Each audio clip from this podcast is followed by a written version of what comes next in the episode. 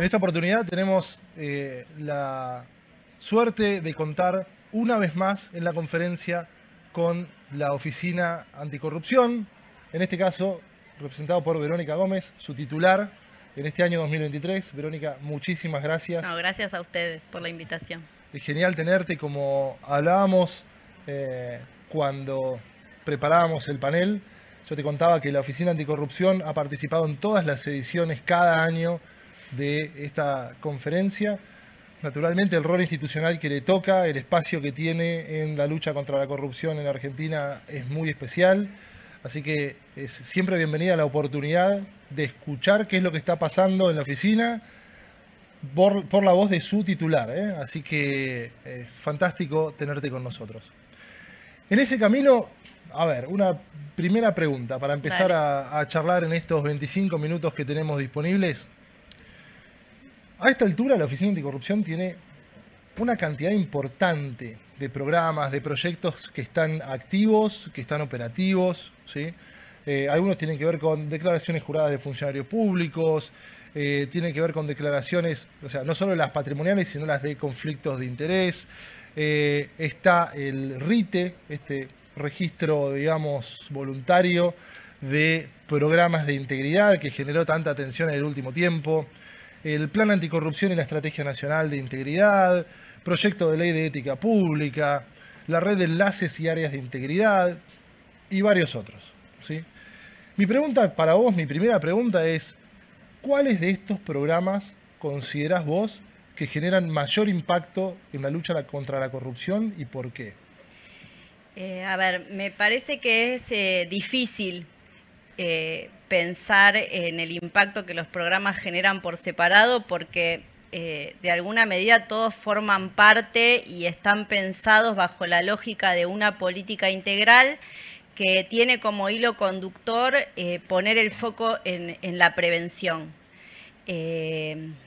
no se trata de renunciar a la tarea investigativa que la oficina lleva adelante, pero sí tratar de trascender la lógica fragmentada del caso por caso para impulsar medidas que tiendan a identificar los riesgos y mitigar los riesgos de corrupción, a promover y difundir buenas prácticas, intercambiar buenas prácticas y en definitiva a incorporar eh, una perspectiva de transparencia en el conjunto de la función pública. No, no son herramientas aisladas, sino que cada una está interrelacionada y se retroalimenta con la otra. Entonces, bajo ese enfoque, si tengo que elegir uno de todos esos programas, yo elegiría la Estrategia Nacional de Integridad que es la evolución, si se quiere, del, del anterior programa anticorrupción, y, la pienso como una de las más importantes porque la Estrategia Nacional de Integridad, nosotros le decimos ENI, de entre casa, la ENI eh, es una propuesta articuladora, una, una propuesta sistémica que lo que permite es que las distintas áreas de gobierno, los organismos, las empresas con participación estatal se apropien de una serie de lineamientos básicos y las traduzcan en prácticas concretas adecuadas o que atiendan sus propias debilidades y fortalezas. Eh, la, estrategia eh, en ese sentido yo creo que, es superadora del plano, que tiene dos ventajas fundamentales respecto del plan anterior. La primera es que no está pensada como un plan estanco, no tiene un principio y un final, sino que está llamada a ser un instrumento de continuidad que puede incorporar nuevas... Eh, nuevas iniciativas, nuevos organismos y mejorar las iniciativas existentes. Y la otra gran ventaja que tiene la, estrategia es que eh, no, no redunda en compromisos abstractos, sino que lo que intenta es que incluir iniciativas y acciones que sean puntuales, concretas y que sean susceptibles de medirse a través de indicadores, su cumplimiento a través de indicadores. Hoy, eh, después de los últimos años, desde que la estrategia se puso en marcha, tiene, están participando 50 organismos que incluyen desde ministerios hasta empresas con participación estatal. Hay 90 iniciativas cerca de 430 actividades concretas que se llevan adelante y 1.128 indicadores que miden esas actividades y que la ciudadanía puede seguir a través del mapa de acción estatal que es una herramienta muy valiosa de, la Administración Pública Nacional que lleva adelante la Secretaría de Gestión y Empleo Público. Eh, esto, esto me parece que vale la pena aclararlo. Eh, tiene que ver con una concepción de la corrupción que eh, deja de pensarla unidimensionalmente o en términos unidimensionales y poner la lupa en el funcionario o la funcionaria concreta que, que comete el delito que eso está perfecto, pero la empieza a pensar como un fenómeno complejo, estructural, situado, históricamente situado, que involucra relaciones de poder y a otros actores. Y eso es valioso desde el punto de vista del Estado porque el Estado y las políticas públicas no son vistas o no son percibidas solamente como una causa de la corrupción, sino que también pueden empezar a pensarse como eh, como, la, como un aporte a la solución de la problemática. Y elijo la ENI porque todas las otras herramientas que vos mencionabas reportan o eh, se encolumnan en la ENI. Vos tenés las políticas de integridad que llevan adelante los ministerios, la, la gran mayoría se llevó adelante o se generó a partir de la Estrategia Nacional de Integridad. Eh, la, red de enlaces de integridad es la que sostiene en la práctica la estrategia y la que permite que todo este enfoque sea internalizado y se transversalice en el conjunto de la administración. El registro de, integridad y transparencia también es lo que nos posibilita, eh, nos posibilita ampliar la perspectiva y abarcar otros actores también del sector privado. Eh, me parece que la estrategia es como uno de los instrumentos más valiosos que se ha desarrollado durante los últimos años. Muy interesante esta mirada que tenés eh, verdaderamente integral de lo que hace la oficina, ¿verdad? Y cómo cada uno de estos programas configura un elemento de un todo con una visión que se tiene que proyectar hacia el futuro, no es que resolvemos esto ahora o tratamos de ver qué mejoramos en este momento, eh, incluso me lo habías comentado también en alguna charla previa que tuvimos, esta intención de mirar hacia el futuro y que haya una continuidad en el trabajo de la oficina. Y también este otro punto que agregaste en cuanto a los indicadores que permitan medir los resultados, ¿no? Este, verdaderamente eh, súper concreto. Vos sabés que quería agregarte una pregunta, recién mencionabas el, RITE, ¿verdad? El RITE eh, definitivamente nació como un registro en el cual espontáneamente las empresas pueden eh, presentar cierta información de sus programas de integridad. Fue creciendo, pero digamos, se mantuvo siempre el concepto de voluntario. Recientemente alguno, algún organismo ¿sí?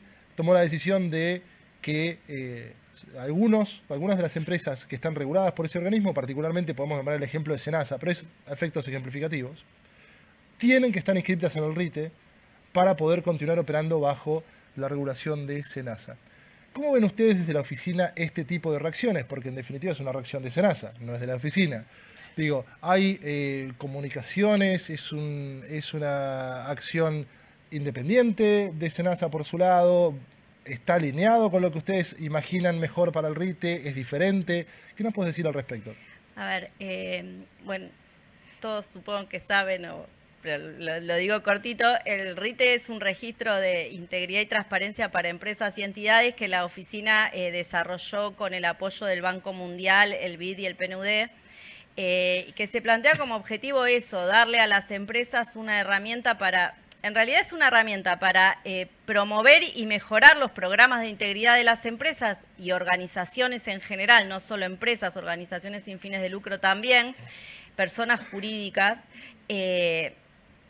y eh, darles un espacio donde visibilizar sus compromisos con esta materia y también darle herramientas a, los actores estatales para tener más información sobre quiénes son los actores privados que tienen como contraparte o que intervienen en los procesos de compras y contrataciones. En, el RITE es efectivamente una plataforma voluntaria y fue pensada como una plataforma para estimular, una, una, acción proactiva para estimular este tipo de cuestiones y ya habíamos tenido antecedentes de organismos públicos, por ejemplo el Ministerio de Salud que invitaba a sus proveedores a sumarse o... Eh, eh, ¿cómo se dice? La, ley de la Oficina Nacional eh, de Compras, que consideraba que un programa de integridad en aquellos casos que es exigido por ley se podía dar por acreditado a través de la inscripción en el RITE. El caso de Senasa, que es el que vos mencionás, que es de hace muy poquito tiempo, nosotros trabajamos con Senasa, tiene un enlace Senasa con la oficina, les dimos, le hemos dado capacitaciones a las empresas que forman parte de la cadena de valor de Senasa sobre el RITE y la verdad es que va a ser un desafío, un desafío porque es novedoso y porque vamos a tener que evaluar y va a tener que evaluar SENASA fundamentalmente y nosotros los asesoraremos en ese proceso, eh, en, qué, en qué medida las, em, estas empresas están en condiciones de cumplir el RITE. A mí me parece que eh, es, de, hay, que decirlo, eh, es de acuerdo a la resolución es de, un de cumplimiento escalonado, tiene como un cronograma, van a empezar por las empresas más grandes, bueno, tiene una, ciertas características, pero me parece que es un desafío. Eh, porque tiene sentido en la medida en que las empresas puedan cumplirlo y, puedan adueñarse de la política de integridad, apropiarse y hacer, o sea, hacer valer la política de integridad como algo propio, no como un checklist en donde digo, bueno, tengo política de integridad para estar en Senasa. Eso no, no, creo que tenga buenos resultados si termina siendo esa eh, la consecuencia de la obligatoriedad. Pero tenemos expectativas. A ver, es una buena noticia porque, porque hay una apropiación de la herramienta por parte de los demás organismos y porque nosotros creemos en la sinergia de lo público y lo privado para cambiar una cultura, para generar una cultura de la integridad en Argentina. Desde ese punto de vista es bueno, los resultados son una, expectativa, estamos a expectantes tomo nota acá, lo anoto para, el año que viene hacer seguimiento en, la próxima conferencia. Tal cual, para ver qué... Es cierto que esto es súper reciente. como decís, es de, esta semana la resolución, pero eh, me parece que el desafío va a ser ese, cómo se trabaja con las empresas para que no sea una carga extra, que puedan cumplirlo y que puedan fundamentalmente apropiarse de la herramienta, que les sirva para su desempeño cotidiano. Vos sabés que uno de los temas principales que hemos tratado este año en distintos paneles aquí en la conferencia ha sido la tecnología, particularmente la inteligencia artificial y su impacto en compliance. La Oficina Anticorrupción, vos lo sabés muy bien, eh, ha interactuado con la Fundación Sadowski eh, en miras a poder utilizar la inteligencia artificial como una manera de colaborar en la detección, prevención de actos de corrupción. ¿Qué nos podés contar al respecto? ¿Cómo ves que la inteligencia artificial puede acercarse por ahí a, mejorar este tipo de situaciones? Eh, el convenio, la colaboración que nosotros estamos, pensando, ¿no? estamos llevando adelante con la Fundación, eh, tiene por objetivo eh, desarrollar un modelo de mapeo, interconexión y predicción de datos eh, que tienen como fuente eh, información pública que es producida y almacenada por organismos estatales. Es información pública que hoy está dispersa en diferentes bases, en diferentes eh, lugares. Está disponible, pero hay que conectarla. En, la, práctica lo que nos proponemos es generar un sistema de alertas, alertas tempranas que nos, eh, o sea, detecten potenciales riesgos de incumplimiento o de conflictos de interés eh, y de esa manera mejorar las posibilidades que la oficina tiene en lo que son intervenciones preventivas y resolución de casos. Eh, todavía es embrionario el mm. convenio, recién estamos empezando a armarlo, pero me, me, parece que vamos a llegar a terminar el año formalizando el diseño de la herramienta y esperamos que como, como ocurre con la tecnología siempre el avance sea veloz y en el corto plazo podamos estar disponiendo de, de, una herramienta de análisis críticos que mejore las capacidades eh, de, nuestras analistas y de nuestros analistas. Eh, y la otra ventaja que tiene, como está proyectado, es que va a contribuir a, alimentar la transparencia activa, porque la idea es, que no sea solo una herramienta de la oficina o que la oficina usa, sino poder poner mucha de esa información o de, ese, de esa interconexión de información eh, a disposición del público. nosotros para nosotros es fundamental, porque hoy un analista para investigar un caso o para analizar una declaración jurada tiene que recurrir a un montón de bases o a una base privada que hace lo mismo que pretende hacer nuestra base con Sadowski. Entonces, eh, creo que va a ser un gran avance para la oficina. Muy bien, acá tomo nota por segunda vez, otro punto para continuar el, año próximo. Eh, hay otro aspecto de la oficina que muchas veces eh, no se le presta, creo yo, tanta atención, que tiene que ver con el rol que tiene en organismos internacionales, interactuando con otras oficinas anticorrupción alrededor del mundo, interacción en la OCDE y demás.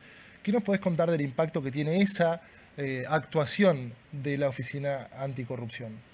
Eh, impacta muchísimo en el trabajo de la oficina. Nosotros estamos la interacción es cotidiana mm. con los organismos, porque la oficina es punto nodal de las convenciones de Naciones Unidas y de la Convención Interamericana contra la Corrupción y en la de OCDE eh, colaboramos con Cancillería. No somos punto nodal nosotros, pero colaboramos con Cancillería. Y eso eh, es un ejercicio constante, nos desafía a ejercitar constantemente el diálogo y la articulación para rendir cuentas y recopilar toda la información que hace falta para acreditar el nivel de cumplimiento de los compromisos que el Estado argentino asumió en la comunidad o frente a la comunidad internacional. Eh, eso implica, incluye a los municipios y a las provincias y también a los otros poderes del Estado. Eh, ahora, eh, a fines de junio, tenemos una visita in situ de Naciones Unidas que viene demorada desde el 2018 y la verdad que es un esfuerzo importante organizarla de nuestro equipo de trabajo y fundamentalmente de nuestra dirección de asuntos institucionales, así de relaciones institucionales, así que aprovecho para agradecerles porque están, nada, desesperados juntando juntando masa crítica para, esa visita. Eh, y también impacta desde otra perspectiva en lo que es eh, nuestro trabajo, nuestro desarrollo de política sustantiva, porque todo el tiempo estamos mirando las recomendaciones puntuales que nos hacen y también los estándares que esos organismos fijan y que esos tratados fijan a nivel internacional. Eh, por ejemplo, el, enfoque preventivo que asumió la oficina en los últimos años, este pasaje del, plan anticorrupción a la estrategia, el monitoreo centralizado de las iniciativas que se incluyen en la estrategia, la participación ciudadana en ese proceso que se da a través de un consejo asesor de organizaciones y expertos y expertas y la red de enlaces surge en gran medida como, como respuesta a las recomendaciones de OCDE eh, en el último informe de integridad que hizo para Argentina en el 2019. Muy bien, o sea, más actividad para la oficina, como si tuviéramos poco. Está, como si tuviéramos poco. Y te voy a hacer una pregunta sobre otro aspecto en el cual la, oficina ha tenido eh, una actividad muy significativa. Me refiero a la, a la ley 27.401, sí. esta ley que en Argentina penaliza a las empresas que incurren en sobornos y conductas relacionadas. Anteriormente, la oficina publicó los lineamientos para la implementación de programas de integridad. Ha pasado el tiempo, digamos, eh, en relación a esta ley en particular, desde marzo del 2018, cuando comenzó su vigencia, no se conocen casos en los que haya sido eh, aplicada directamente. Te pregunto si en relación a la oficina hay algún tipo de interacción con la justicia.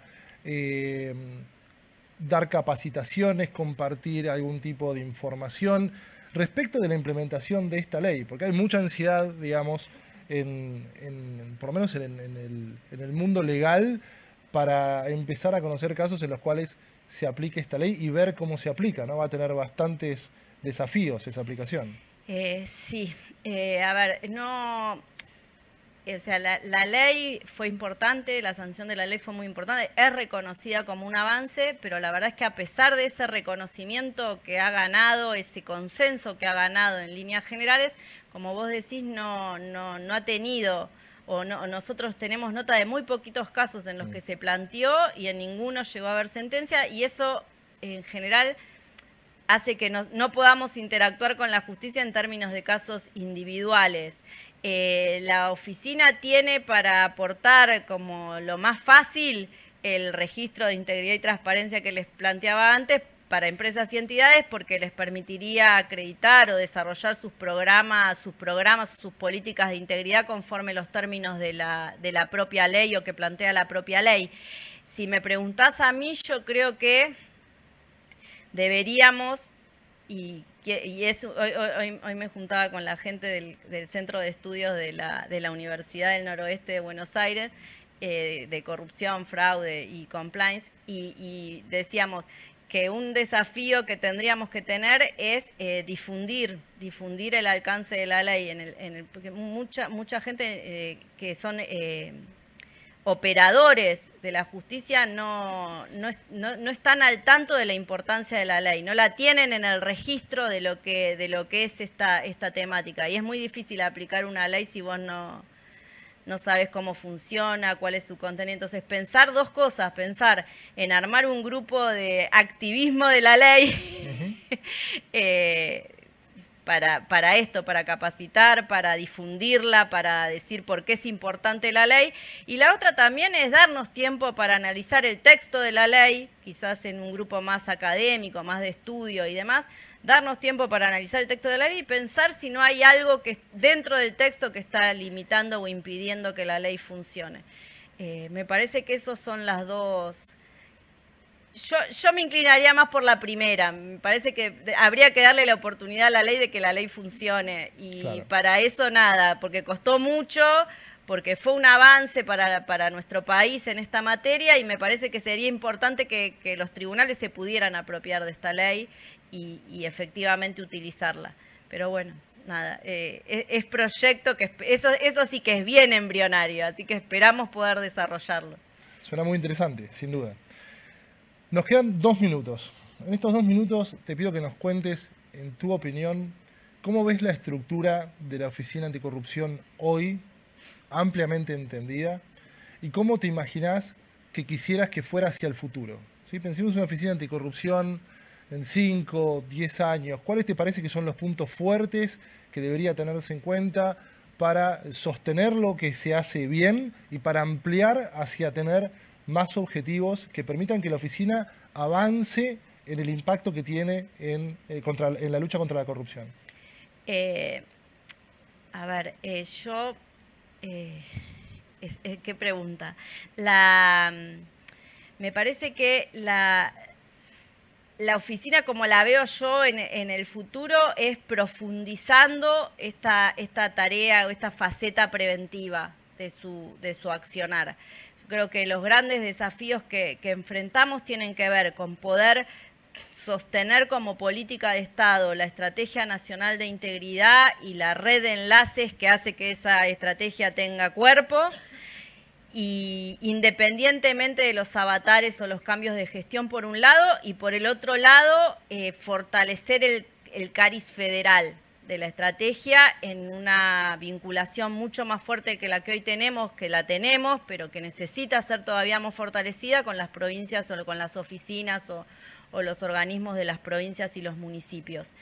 Eh, la, la, oficina está en condiciones hoy de dar el salto de una oficina anticorrupción a una eh, oficina de integridad y eso, eso es bueno. Creo que eh, es importante y que, la, potencia que puede llegar a tener tiene que ver con esto de la incorporación de herramientas tecnológicas a su labor fundamentalmente preventiva. Eh, se discutió mucho, está en discusión todo el tiempo eh, si la oficina tendría que tener o no un mayor nivel de, de independencia, de autonomía, además. desde mi humilde punto de vista, yo creo que que pensarla como un organismo por fuera del Ejecutivo sería un error. porque hoy hay un montón de instancias que llevan adelante con muchas y mejores capacidades que la oficina la función de juzgar casos de corrupción concreto y privarla a la oficina del carácter que hoy tiene haría que eh, se pierda la oportunidad de un organismo dentro del Poder Ejecutivo, dentro de la Administración Pública Nacional, si querés, no del Poder Ejecutivo, de la Administración Pública Nacional, pensada en términos más amplios, del sector público nacional, que tenga la tarea dificilísima de coordinar y promover políticas de integridad y transparencia. Esto no quiere decir que está todo bárbaro, porque sí creo que le haría bien a la oficina, a los efectos de llevar adelante esa tarea, tener más, eh, tener, por ejemplo, su propia oficina de, empleo, de empleo público, poder trabajar mejor con sus propios trabajadores y trabajadoras, y por otro lado, tener su propia área de informática porque hoy nosotros eh, trabajamos con el apoyo de otras agencias, de las áreas de informática de otras agencias, fundamentalmente del Ministerio de Justicia, pero también de la Secretaría de Innovación, de AFIP y demás. Pero incluso no tener nuestra propia área de informática, a pesar del enorme apoyo que ellos nos brindan, que ellas nos brindan, limita las posibilidades de interacción con esas otras agencias. Entonces, me parece que el desafío de la oficina tiene más que ver con eso, con generar sus propias, su propia estructura administrativa y no seguir dependiendo del Ministerio de Justicia como, como ocurre ahora. Clarísimo.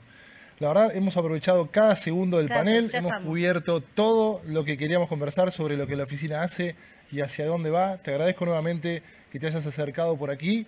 Con esto finaliza el panel.